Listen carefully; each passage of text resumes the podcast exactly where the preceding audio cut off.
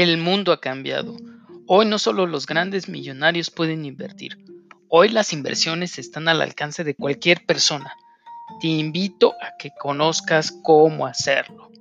Bienvenidos al Pequeño Inversionista, el podcast para personas que quieren invertir y que cuentan con un capital pequeño. Aquí les compartiré cómo lograr riqueza. Un nuevo año comienza, 2024, y con ello nuevos objetivos, planes, metas. Es momento de ponernos a ejecutar y lograr nuestros sueños, alcanzar las cosas que más queremos y dentro de ello, sin duda, está la riqueza espiritual, emocional y de dinero. Porque te guste o no, el tema de dinero es una de las cosas importantes en la vida. ¿Te interesa el tema? Quédate conmigo.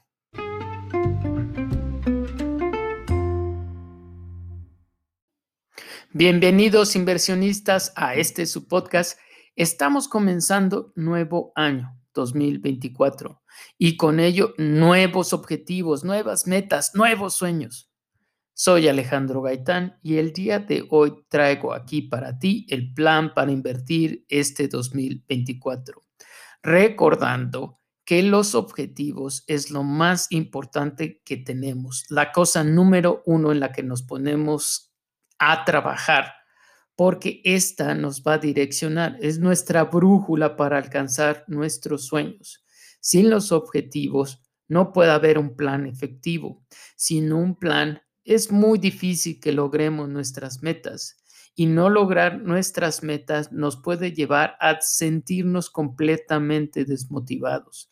Desmotivación nos lleva incluso a depresión y finalmente puede llevarnos a enfermedades. Así que no es trivial el plan y los objetivos. Hay que recordar que hacemos más planes cuando salimos de vacaciones que para nuestra propia vida y nuestras finanzas. Así que a ponernos en marcha para hacer el plan de inversión 2024. Aquí quiero dejarte un método muy sencillo de tres pasos que te puede ayudar, comenzando con los objetivos como el paso número uno. El dos se trata de tener principios y el tercero es los instrumentos. Así que vayamos con el punto número uno, que son los objetivos. Ya mencionamos la importancia que este tiene. Aquí quiero exponerte una posibilidad que te ayude a tener fácilmente tu objetivo. Y este se logra a través de tu patrimonio neto total. Hay que recordar que este se calcula sumando todos los activos que tengas, le restas las deudas y el restante será tu patrimonio neto total que corresponde al grado de riqueza o de pobreza que tienes. Allí lo que puedes hacer es calcular un porcentaje de crecimiento que a ti te gustaría para 2024 y ya está, tendrás tu objetivo. Vayamos al paso número dos, que se trata de los principios.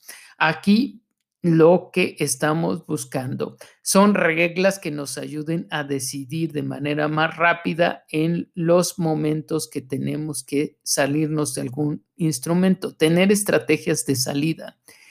Estos van a ser muy útiles ya que vemos que la economía tiene vaivenes muy grandes. A veces crece exorbitantemente o a veces tiene caídas, crisis, conflictos que nos hace sentirnos mm, a veces nerviosos o efervescentes y tomamos malas decisiones porque no tenemos estos principios.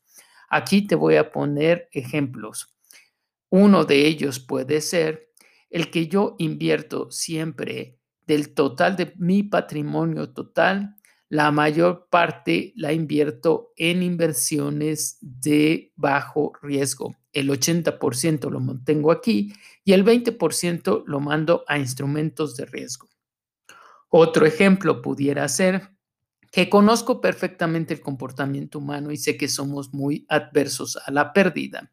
Nos duele mucho más perder de lo que nos gusta ganar. Y esto se transmite o se nota en los comportamientos que tenemos, sobre todo cuando tenemos un instrumento que va perdiendo y nos aferramos a él. No lo liquidamos, no lo vendemos. siempre estamos con esa esperanza de que ese instrumento se va a recuperar y pasa el tiempo y no se recupera hasta que finalmente tenemos grandes pérdidas. Y con esto quebramos totalmente la regla de oro en las inversiones que es nunca perder dinero. Cuando estamos invirtiendo, esta regla máxima es, puede ser que no gane, pero el objetivo principal es no perder dinero. Y el último ejemplo que me gustaría darte, se trata también del comportamiento humano, donde nos gustan las victorias rápidas, nos gusta la inmediatez. Por eso es que en muchas ocasiones se invierte en instrumentos que ya van creciendo, que son públicamente atractivos. Pero tengo que recordar que si ya son masivamente atractivos, ya llegué tarde. Una inversión adecuada es comprar barato para después vender caro. Y eso es mucho antes de que masivamente se note que están creciendo. Tengo que invertir en esos instrumentos que aún están baratos y que tienen un potencial muy grande a futuro. Estos tres ejemplos son para toma de decisiones. Y con eso vayámonos al último punto que se trata de los instrumentos. Los instrumentos es el paso más sencillo, pero vamos a verlo. Renta fija, siendo desde mi opinión los CETES los reyes en este momento. Los CETES han tenido un extraordinario rendimiento y lo que te está dando de interés es más allá del 11%, 11.3 se ubican en el transcurso de enero de 2024. Ha sido histórico el rendimiento que está CETES y hay que aprovecharnos de esto. Sí hay mucha especulación porque decían que en el final de 2023 los rendimientos de CETES ya no iban a ser los mismos, iban a ser menores. Y nuevamente para 2024 se especula que esto pase a mitad de año pero nadie tiene la bola de cristal, nadie sabe en realidad. Lo que sí sabemos es que hoy están en esos rendimientos extraordinarios y hay que aprovecharnos.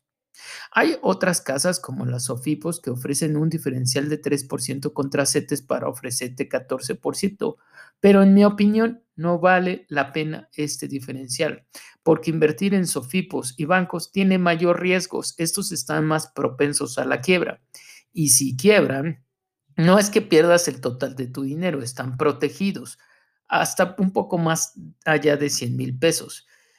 Y, no importa si tienes una cantidad menor invertida. El problema es que para que tú tengas ese dinero de regreso va a ser complicado y puede tomar más allá de un año. ¿Y para qué llevar ese riesgo? Si queremos invertir en riesgo, mejor hagámoslos e, en instrumentos que ese diferencial va a ser mucho mayor, no de 3%, sino mi posibilidad de ganancia es de 10% más, es decir, que puedo estar ganando 20% por año o 30 o 40. Y aunque nos parece increíble, en realidad pasa. Vayámonos a verlo con la renta variable. En la renta variable quiero, hablar de la bolsa de valores y de las criptomonedas. La bolsa de valores tuvo un excelente desempeño en 2023. Algunas acciones llegaron a crecer hasta más de 100%. El panorama fue bueno. Para 2024 hay una incertidumbre muy grande y sería un signo de interrogación qué va a pasar aquí. Hay conflictos bélicos que llevan a estos instrumentos que son de riesgo hacia la baja. Pero por el otro lado tenemos a la Fed en Estados Unidos con la especulación de que las tasas de interés van a bajar y esto dispare a los activos de riesgo, incluyendo a todas las acciones en la bolsa de valores. Pero nuevamente no sabemos la realidad. Si bien para aquellos que les gusta estos instrumentos es bueno estar aquí e, e invertir, simplemente hay que tener el principio de cuánto de nuestro capital vamos a estar invirtiendo y ahí mismo dentro de esta caja se pueden designar porcentajes a cosas más seguras como los ETFs que no tienen tantas variaciones y otro porcentaje menor a aquellas empresas que nos gustan tanto. Ahora, pasemos a criptomonedas. Criptomonedas es una locura. El 2023 cerraron con ganancias de más de 100% y en este 2024 se especula que sigan en crecimiento. Estamos en momento alcista en criptomonedas. Se espera de que haya aprobaciones para incluir ETFs de Bitcoin y esto se incremente el precio. Todo esto se ve sensacional. Simplemente hay que tener cuidado porque como no sabemos la realidad, tenemos que seguir nuestros principios de cuánto capital invertimos aquí. Pero sin duda, al menos para mí, hay que estar en este sector en este momento porque es histórico. Y con ello vayamos a los siguientes instrumentos. Bienes raíces, considerado un activo refugio. En México son momentos oportunos, ya que a diferencia de otros países, como en Estados Unidos, que es un mercado más maduro, en México se sigue desarrollando mucho las ciudades y con ello trae grandes oportunidades. Hay que recordar que los siguientes puntos desde 2023 están en la boca de todo mundo en el segmento de bienes raíces la ciudad de Monterrey, la ciudad de Mérida, Tulum, Querétaro y Guadalajara son puntos que estuvieron y están en boga por su crecimiento y allí hay grandes oportunidades. Si tú no vives en estas ciudades, sí es recomendable echarle un ojo, pero casi en, en todas las ciudades de México hay oportunidades pero no en cualquier lugar. Aún así, se inviertan en estas ciudades que están en crecimiento, las mencionadas, tampoco es en todas las regiones de Guadalajara o en todas las regiones de Monterrey o Tolumo, Querétaro, sino hay colonias que te van a reportar con altos crecimientos en su plusvalía y rendimientos. Así que no es en cualquier lugar.